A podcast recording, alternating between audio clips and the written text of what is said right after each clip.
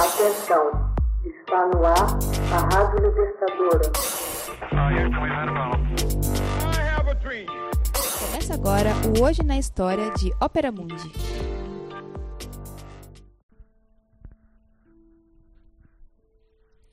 Dez de julho de 1940 França dá início ao regime colaboracionista da VIC.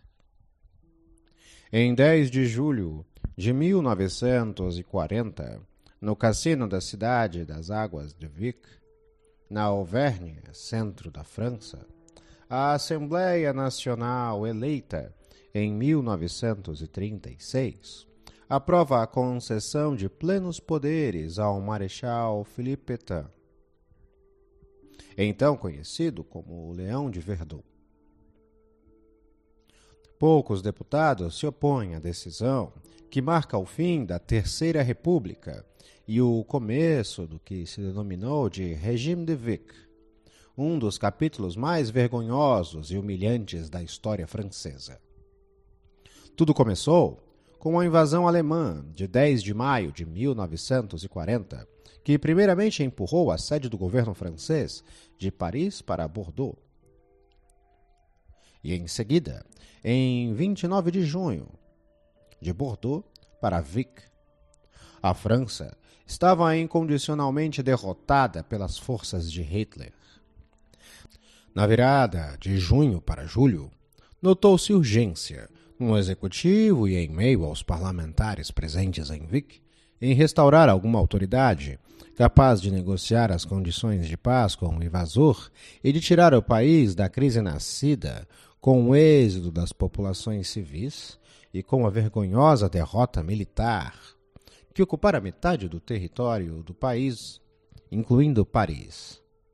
A França ainda existia na base de um armistício assinado em 22 de junho.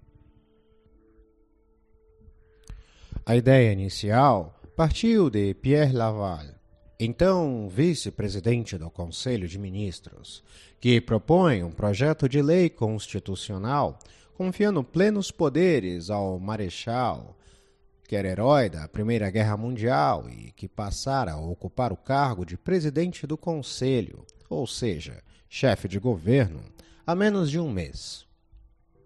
O objetivo era que ele promulgasse uma nova Constituição, garantindo os direitos do trabalho, da família e da pátria. A priori, a vontade de restaurar uma autoridade forte não incluía a necessidade de suspender as leis constitucionais de 1875 e promulgar uma nova Constituição. Petain gozava de sustentação parlamentar ampla e incontestável e de grande popularidade como herói de guerra. A Assembleia Nacional poderia se cindir apenas em conferir-lhe plenos poderes. O projeto de Pierre é aprovado em 4 de julho pelo Conselho e apresentado aos parlamentares em 8 de julho. A exposição dos motivos alegou a necessidade de profunda reforma do sistema político da Terceira República. Entretanto, além de dotar a França de um regime eficaz, o projeto de lei permitiria compreender e aceitar a necessidade de uma revolução nacional, passando por um retorno aos valores tradicionais.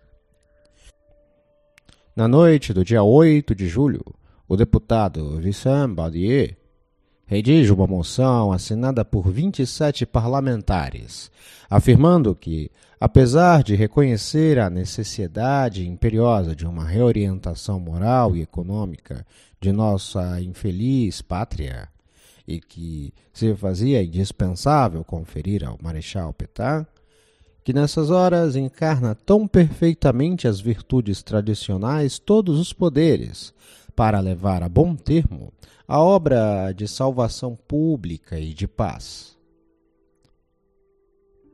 Se recusavam a votar em um projeto de lei que conduziria inevitavelmente ao desaparecimento do regime republicano ao lhe confiar poderes ditatoriais.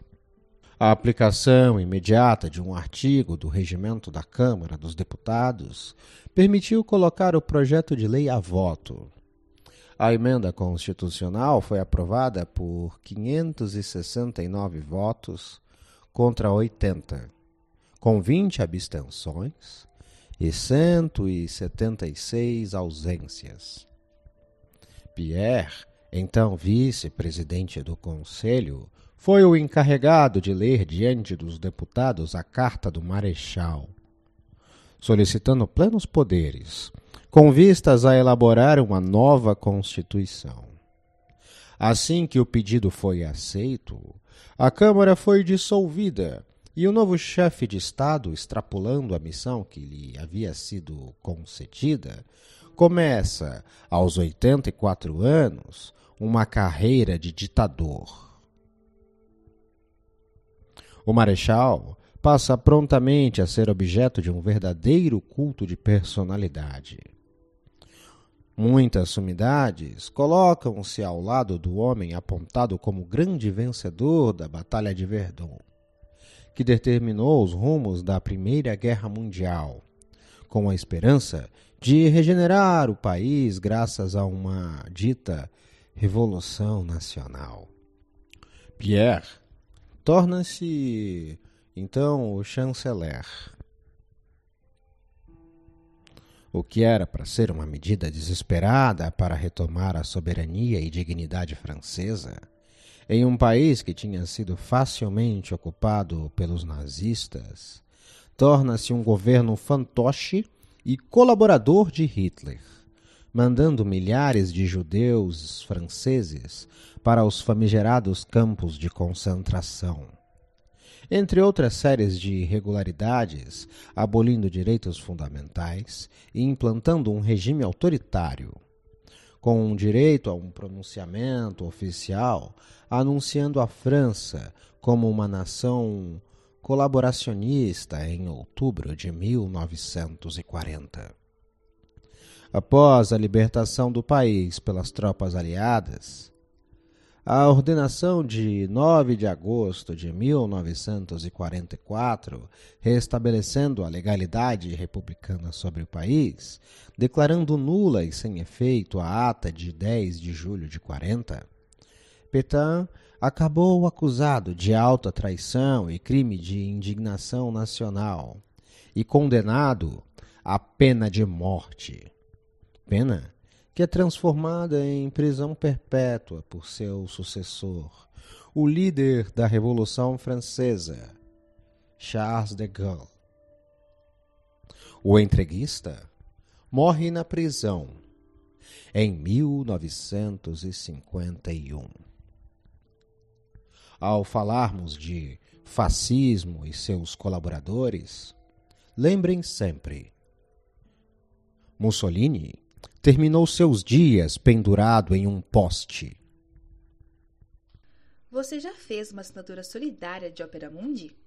Fortaleça a imprensa independente.